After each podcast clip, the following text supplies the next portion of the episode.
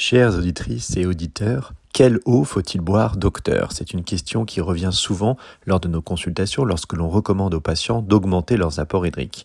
Et c'est une recommandation que nous faisons régulièrement en urologie. En effet, maintenir une hydratation suffisante est un élément essentiel de la prévention des calculs urinaires et je vous avais expliqué le mois dernier à quel point c'était primordial pour éviter la précipitation des calculs et la terrible colique néphrétique.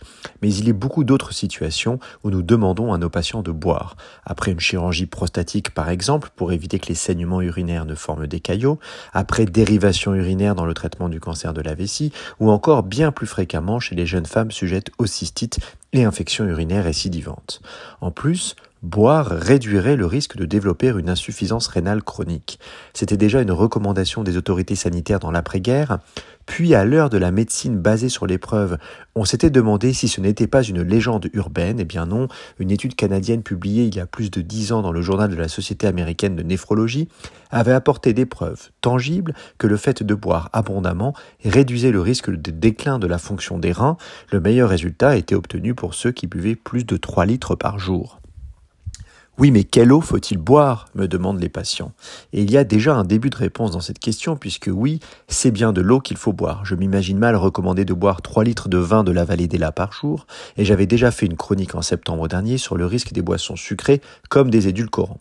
En fait, chaque type d'eau, que ce soit de l'eau minérale, de l'eau de source ou de l'eau du robinet, possède une teneur différente en différents minéraux. Plus ou moins de sodium, de chlorure ou de sulfate par exemple. Les propriétés de ces minéraux nous conduisent parfois à proposer une eau spécifique pour traiter une condition spécifique. Par exemple, une eau très sulfatée peut être proposée ponctuellement pour traiter la constipation, ou une eau très riche en bicarbonate va être conseillée pour alcaliniser les urines et dissoudre ainsi un type de calcul particulier que sont les calculs d'acide urique. Mais en dehors de ces indications spécifiques et limitées dans le temps, le bon sens est évidemment de varier son eau de boisson. C'est le meilleur moyen de ne pas se lasser, mais surtout d'équilibrer les apports en minéraux et ainsi éviter des excès d'apports pouvant avoir des effets indésirables.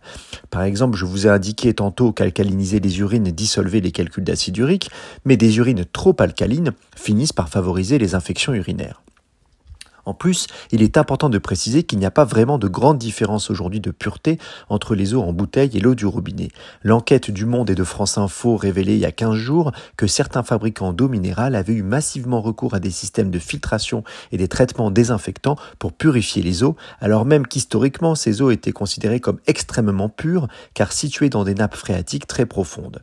Certainement en raison du changement climatique, de la pollution de nos sols par les activités humaines, il semblerait que les eaux de source et les eaux minérales finiront par nécessiter le même traitement que l'eau du robinet, qui provient elle-même d'ailleurs pour deux tiers d'eau souterraine et pour un tiers d'eau de surface. Et je ne vous parle même pas du problème des nanoplastiques contenus dans les bouteilles.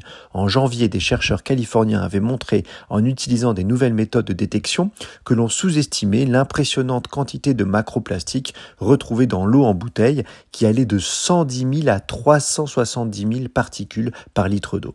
Donc en résumé, mes chers auditrices et auditeurs, il faut boire sans nul doute, plutôt de l'eau bien sûr, varier les sources et ne surtout pas bouder l'eau du robinet qui est de très bonne qualité et très surveillée en France. Je vous remercie de votre écoute et je vous souhaite une excellente journée sur RCJ.